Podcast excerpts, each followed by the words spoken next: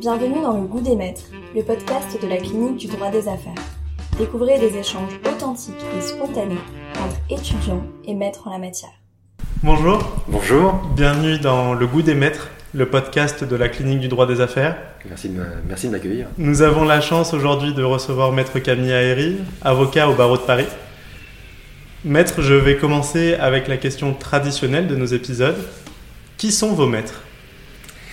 Alors, euh, c'est une très belle question. Euh, moi, je parlerai de maîtres et, de complices, parce qu'en fait, je, n'ai pas à proprement parler de maître au sein de ma profession. J'ai beaucoup d'admiration pour des tas de consoeurs et de confrères que j'ai pu rencontrer de tous âges, de toutes pratiques. Mais c'est vrai que les personnes qui ont marqué euh, ma vie ou qui m'ont peut-être permis de me construire sont issues plutôt de l'univers artistique. Ce sont, mes, ce sont les auteurs qui m'ont accompagné dans ma jeunesse et dans mon adolescence qui ont marqué ma vie. Euh, mes prises de conscience sociales, politiques, philosophiques, esthétiques viennent de la littérature. Et je, moi, je dois énormément à Camus, à Modiano, à Hermann Hesse, à, à, à Pouchkine, euh, à Dostoïevski, euh, à, Paul Morand, à, Antoine Blondin. Voilà, il y, il y a tout un univers qui s'est construit dans ma vie autour de ces personnes que sans connaître, j'ai un peu fréquenté. On n'a pas besoin de connaître et de vivre à la même époque que son écrivain favori. Il suffit de lire Baudelaire, euh, sa vie, ses œuvres, ses, poèmes, et on passe un peu de temps avec lui. C'est pour ça que j'aime beaucoup les journaux intimes, parce que je trouve que c'est un genre intéressant qui nous permet de passer du temps avec quelqu'un qui est dans son époque, et de voir comment ces personnes ont eu à un moment des choix, ont une vision, euh, du courage. C'est pour ça que voilà, les auteurs, et pas seulement euh, les, écrivains, les, artistes au sens le plus large, je, dois énormément aux, longues heures que j'ai passées dans les salles obscures. J'ai adoré le cinéma, ça a accompagné ma vie et je dois énormément au cinéma d'Antonioni, de Scorsese, de Coppola, des frères Cohen, de Kubrick. Voilà, ce sont des choses qui m'ont. Voilà, eux, ce sont des personnes qui ont beaucoup compté pour moi, beaucoup, et qui m'ont permis de construire un univers euh, qui m'a accompagné. Et je leur dois beaucoup dans ma quête de sens et d'indépendance. Votre réponse me permet d'anticiper une question que, que j'allais vous poser. S'il ne devait rester qu'un seul ouvrage qui vous décrirait, que vous aimeriez offrir pour qu'on puisse un peu plus connaître Camille Aéry, oh. lequel... Euh... Très, très, très, naturellement, en fait, même s'il y a beaucoup d'ouvrages qui se situent euh, sur la ligne d'arrivée ou au sommet, pour moi, de la chaîne alimentaire, je pense que le Siddhartha de Hermann Hesse est une œuvre absolument magistrale. Sur la vie de Bouddha, euh, d'abord magnifiquement écrit, ce sont des mots extrêmement simples, mais est-ce capable d'utiliser les mots les plus simples pour euh, créer un univers d'une finesse, d'une douceur, d'une intelligence Et puis c'est la vie d'un homme qui a décidé de quitter un confort d'un palais pour euh, s'exposer à une réflexion, à un monde. Enfin, c'est un parcours extraordinaire. Donc, le, le Siddhartha de Hermann Hesse est le livre que j'aimerais offrir dès que possible autour de moi. Si nous en revenons à un sujet légèrement plus juridique mmh. et que je vous propose une légère rétrospection, mmh. si aujourd'hui vous étiez étudiant en droit, pourquoi vous ne vous lanceriez pas ou plus dans la profession d'avocat? Euh, je, pense que j'essaierai je, de convaincre tout étudiant en droit de devenir avocat. Donc je suis peut-être dans un mode contre-intuitif. Je peux comprendre en revanche euh, que nous avons aujourd'hui un devoir, nous qui sommes dans la profession, qui avons exercé pendant quelques années, d'expliquer en réalité en quoi consiste cette profession. Plus encore. C'est-à-dire qu'une partie des surprises, des désagréments parfois, vient d'un décalage entre une profession rêvée ou inconnue euh, et la réalité quotidienne qui est la nôtre. Une profession extraordinairement large, variée, diverse, remplie de talents. Euh, qui règle des situations quotidiennes euh, extraordinairement variées. Et pour autant, j'ai l'impression qu'il y a encore aujourd'hui, probablement un peu moins, grâce notamment à des initiatives comme les vôtres, qui permettent aujourd'hui d'avoir une meilleure projection de ce qu'est notre exercice professionnel. Je pense qu'on n'enseigne peut-être pas encore aux étudiants suffisamment les qualités qui sont nécessaires dans la vie professionnelle. Que les qualités, euh, les savoir-être, la capacité de travail de manière collective, euh, le développement personnel, la confiance en soi, la créativité, la résolution de problèmes complexes, sont peut-être des sujets qu'on a le plus souvent tendance à traiter et à enseigner dans les écoles de commerce, peut-être plus que dans les universités. Et je ne blâme pas les universités parce qu'elles ont une contrainte de gestion des masses, du nombre qui est extraordinairement difficile, et elles font un travail absolument remarquable. Mais s'il devait y avoir de temps en temps des hésitations, c'est entre la perception qu'on peut avoir de la profession lorsqu'on est étudiant et sa réalité. Mais si j'étais étudiant aujourd'hui, je pense que il n'y a pas d'autre forme d'exercice du droit vers laquelle j'irais que euh, avocat, en espérant ne pas avoir fait l'impasse sur votre question. Je me permets de revenir sur euh, les initiatives que sont les cliniques. Oui, euh, nous en sommes une, mais nous, nous sommes nombreux aujourd'hui, beaucoup plus qu'il y a quelques années. une des initiatives qui a permis de mettre en avant les cliniques, et notamment votre rapport, qui est paru, si je ne m'abuse, en 2020, pourquoi mettre l'accent sur ces initiatives étudiantes particulièrement? Et pourquoi, selon vous, c'est peut-être aussi ce qui représente le futur de la profession et, représente le compagnonnage, le compagnonnage finalement inhérent à l'avocature qui est personnellement, je pense, nécessaire. Mais euh, voilà, pour, pour, vous, qu'est-ce que ça représente aujourd'hui une clinique? Bah, ça représente une. Alors, le rapport dont vous avez bien voulu faire état est, mon rapport de 2017 sur l'avenir de la profession. Euh, celui de 2020 porte sur la formation, mais au fond, vous voyez, j'aurais fait quasiment que la même chose à chaque fois. À chaque fois que j'aurais pris la plume, ce serait pour parler de la formation et de la manière de nous, de nous emmener dans la profession tous ensemble. Pourquoi c'est important D'abord parce que c'est une mise en œuvre très concrète, utile, sincère de, notre apprentissage. On n'est jamais aussi heureux que lorsqu'on exerce ce pourquoi on a été formé et qu'on a un sentiment d'utilité. Pourquoi on a aimé nos stages Pourquoi nos stages nous ont parfois aimé, nous fait aimer la profession Pourquoi ils nous ont, ils nous ont consacrés dans notre désir C'est parce que on sortait d'un exercice qui était un exercice euh, normal, légitime, d'un apprentissage académique, théorique, où on avait enfin l'impression qu'une réponse que l'on proposait allait avoir une utilité concrète. Donc ce sentiment d'utilité, il est consubstantiel à l'épanouissement professionnel. On est heureux professionnellement quand on a le sentiment d'être utile. Et là, en fait, grâce à la clinique, vous, avancez le, le, moment pendant lequel vous allez être, au cours duquel vous allez avoir un sentiment d'utilité. Vous travaillez en équipe. Rien n'est plus important, selon moi. L'intelligence humaine, elle se traduit dans notre capacité à réunir des talents et à les faire travailler ensemble. La connaissance juridique est un obstacle qui est surmontable. Le droit change, on s'adapte. Les pans entiers du droit disparaissent, d'autres apparaissent. Notre profession évolue, notre savoir évolue. Ce qui est, à mon avis, le plus important, c'est notre capacité à réunir des gens de talent. Or, la clinique juridique, c'est un espace dans lequel, sur un projet donné, des talents vont se réunir avec un objectif de délivrer quelque chose, au demeurant dans une approche de service public, d'aide parfois à des populations plus fragiles, donc il y a une utilité sociale, il y a une utilité professionnelle, c'est un, je pense, un formidable accélérateur de savoir et de maturité, et le cumul des deux, de confiance en soi.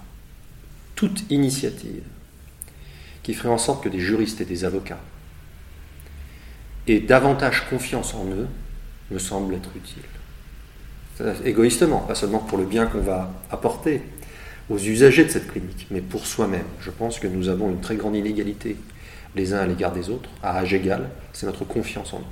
Et pour moi, ces, ces espaces où on peut fréquenter, apprendre, faire des erreurs, comprendre, s'améliorer, sont des espaces d'apprentissage qui ont une valeur euh, incalculable. Incalculable. Et puis on rend service. Et puis on rend service. Et j'ai toujours été très surpris de voir les, réactions parfois euh, négatives d'une partie de la profession fort heureusement en, plus grande minorité aujourd'hui.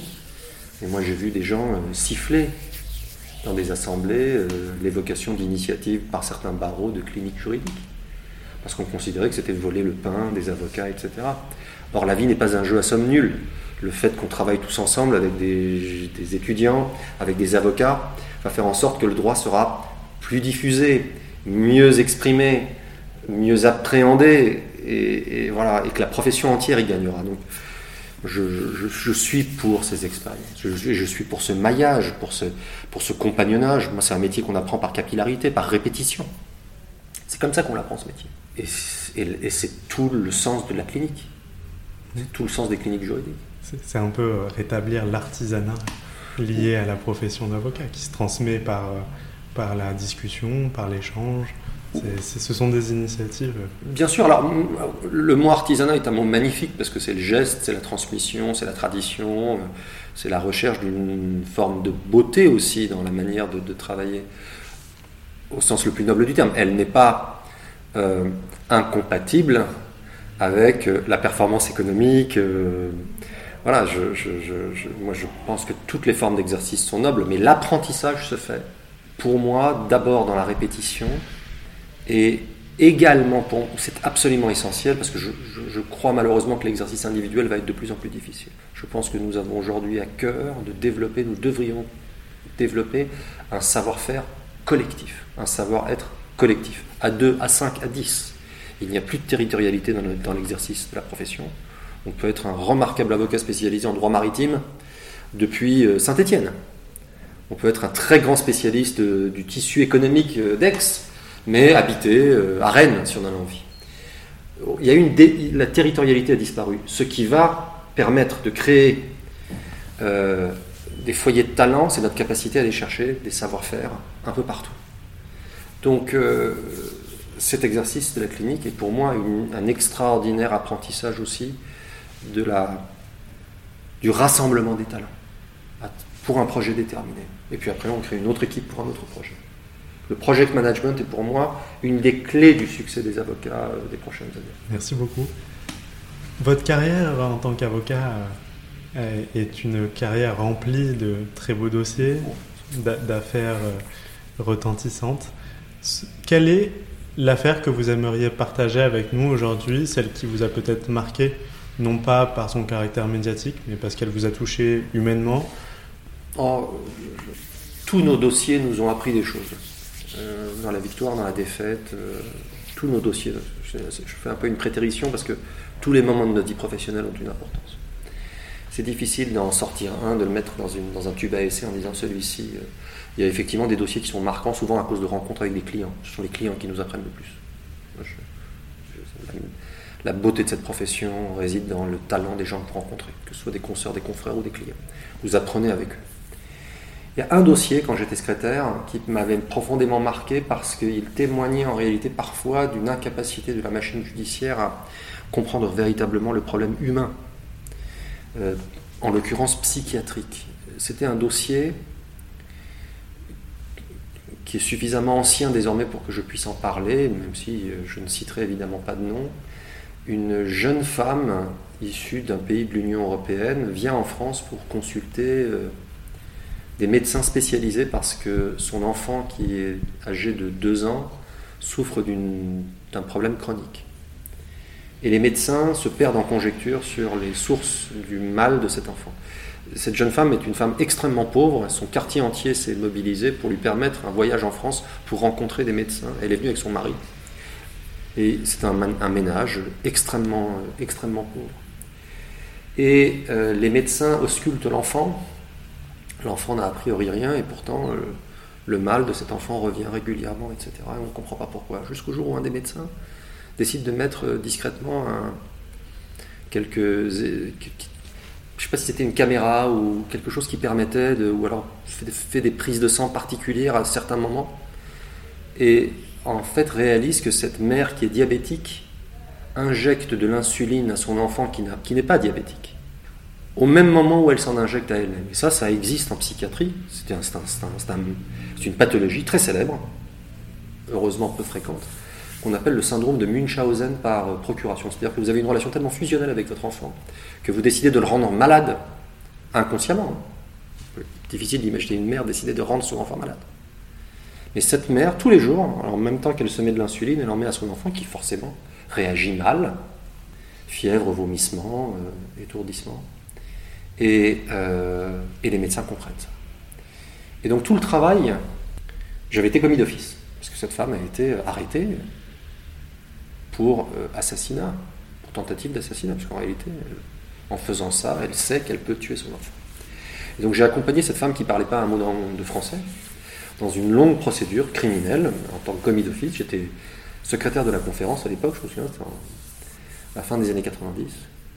Et il a vraiment fallu batailler avec les juges, avec le parquet, pour essayer de faire comprendre qu'en réalité, une sanction strictement pénale était absolument inapte, inepte pour ce dossier.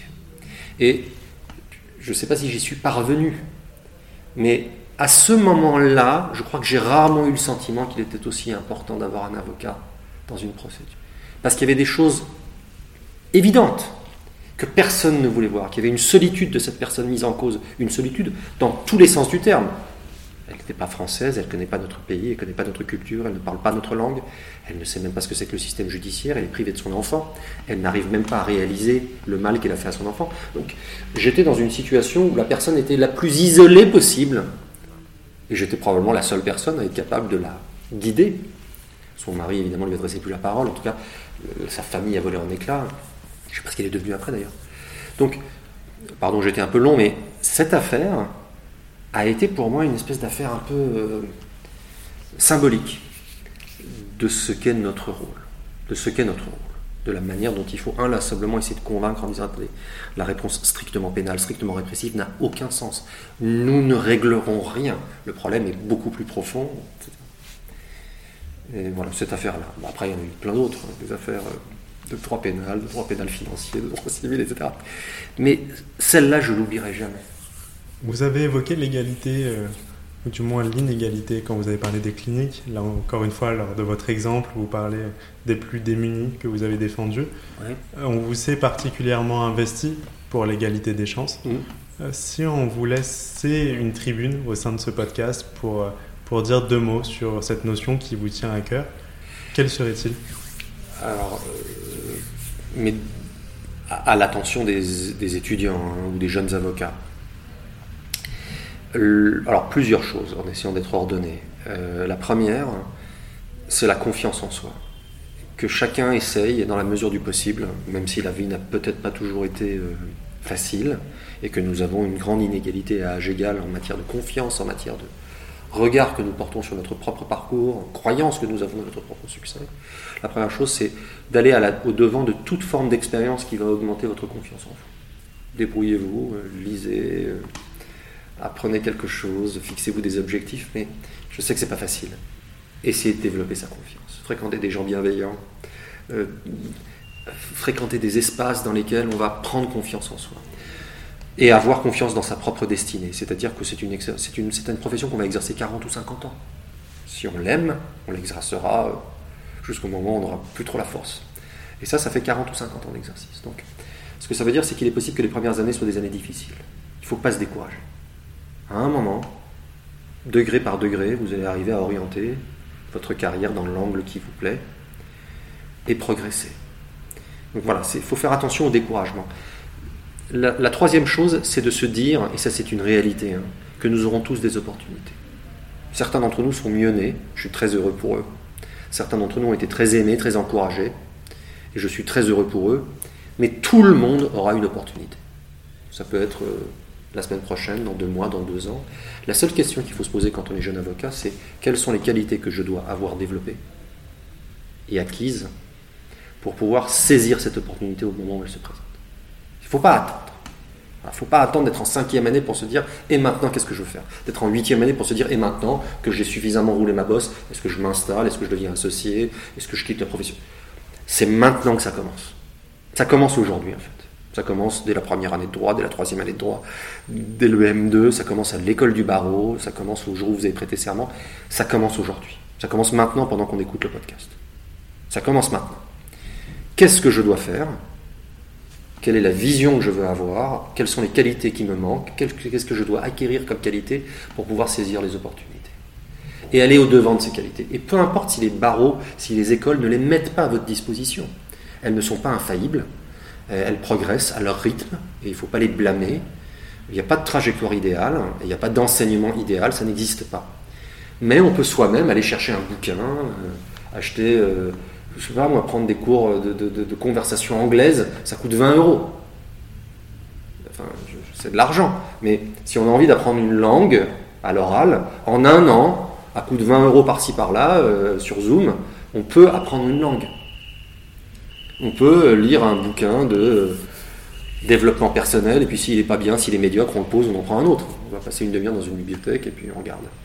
Ce que je veux dire par là, c'est que faut avoir confiance en soi, il faut être, euh, chercher à développer son indépendance, sa portabilité, euh, et il faut avoir une vision de ce qu'on veut être.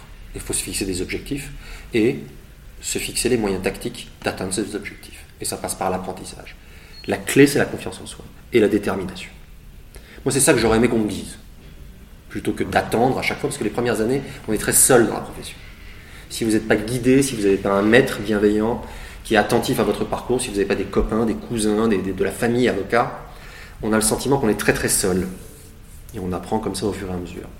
Donc pour éviter ça, pour éviter ces décalages qui parfois deviennent des questionnements, des découragements, etc., je pense qu'il faut commencer tôt à se poser les questions et se dire que virtuellement rien n'est impossible. Rien n'est impossible. Il suffit juste, voilà, parfois il faut du temps. Mais c'est pas grave. Quand, quand Lyotet se balade sur une plaine, euh, qui est désertique et il dit à son aide de camp on va planter des arbres. Son aide de camp lui dit mais mon général quel arbre est-ce que vous voulez planter? Et il dit on va planter des cèdres du Liban parce que c'est magnifique. Et son aide de camp lui dit mais mon général il faut 150 ans pour faire pousser un cèdre. Il fait bah alors aucun problème, on va commencer tout de suite. Donc c'est vraiment ça moi qui, est le, le maître mot. D'accord, ça va peut-être arriver dans 3 ans, dans 5 ans, dans 7 ans. Si c'est la vie que vous avez voulu, si c'est votre idéal, et la dernière chose, ce qui est très important pour moi, c'est qu'il n'y a pas de forme supérieure d'exercice de cette profession. Il n'y en a pas. On décide d'exercer en droit des personnes seul, on décide d'exercer dans une structure, toutes ces formes d'exercice sont honorables. Ce qui compte, ce n'est pas le modèle qui est à la mode. Ce qui compte, c'est ce qui correspond à votre personnalité. En fait, je suis beaucoup moins euh, attentif lorsqu'on me pose des questions sur le devenir et sur le développement de la profession et de la, et de la carrière, je suis beaucoup moins attentif à la question de l'attractivité de telle ou telle matière. Peu importe au fond. Ce qui compte en revanche, c'est pas tant ce que vous allez pratiquer, c'est où et comment vous allez le pratiquer. Quel est le mode d'exercice qui vous correspond le plus? Lorsque ça on sait, je trouve qu'on règle un certain nombre de, problèmes, qu'on évite des erreurs. Quand on sait, qu'on est plutôt dédié à ce type d'exercice-là. Je n'ai pas dit matière, hein, mais à ce type d'exercice-là. Et se connaître intimement, c'est, c'est déjà un avantage très important dans la construction de votre carrière. Donc moi, c'est ça que je dirais à un jeu d'avocat. Merci pour, pour, ce message d'espoir à destination des, étudiants en droit et plus particulièrement, enfin plus largement, pardon, à destination des, des, jeunes avocats. Pour conclure euh, notre, notre épisode, je vous les avais évoqués en début d'émission, vos confrères. Quels sont ceux qui vous inspirent aujourd'hui dans la profession et que vous aimeriez peut-être voir répondre à ces quelques questions lors d'un prochain épisode? C'est difficile. Euh, et sans, sans pirouette, hein, euh, le champ de personnes que j'aimerais entendre est très vaste. J'ai évidemment une grande admiration pour un Jean-Michel Darrois parce que la vision de Jean-Michel sur ce qu'a été la place économique, juridique, financière de Paris est à nul autre pareil et nous lui devons beaucoup. J'ai énormément d'admiration pour euh, le talent d'écoute, de le leadership d'une Christiane Ferrachul pour avoir servi euh, au Conseil de l'ordre sous son bâtonnage été, et je reste admiratif de la manière dont elle, dirige des groupes, des personnes, et qu'elle les emmène vers un projet, etc. Voilà des personnes dont, à mon avis, la sensibilité, l'intelligence bénéficierait au plus grand nombre. Mais j'ai un immense plaisir à entendre aussi des jeunes avocats parler de leur profession, y compris ceux qui sont peut-être un peu moins connus. Parce que je trouve que nous avons énormément à gagner de leur énergie moi, ce qui m'intéresse, c'est de capter humblement hein, l'énergie et l'inspiration des gens. Alors, ça peut être des personnes euh, emblématiques de notre profession, mais parfois je discute avec une jeune consoeur euh, qui fait, euh, pratique tel exercice dans tel barreau, pas forcément une métropole. Et je vois son engagement, Je vois son engagement associatif, je vois la manière dont elle fait bouger des choses, éveiller des consciences. Je vois sa détermination, sa volonté, son courage, la manière dont elle met le droit au service d'un certain nombre de valeurs qui sont les siennes. Et ça m'inspire autant que lorsque je lis un discours de, Churchill. Merci beaucoup, maître. C'était Le Goût des Maîtres, le podcast de la clinique du droit des affaires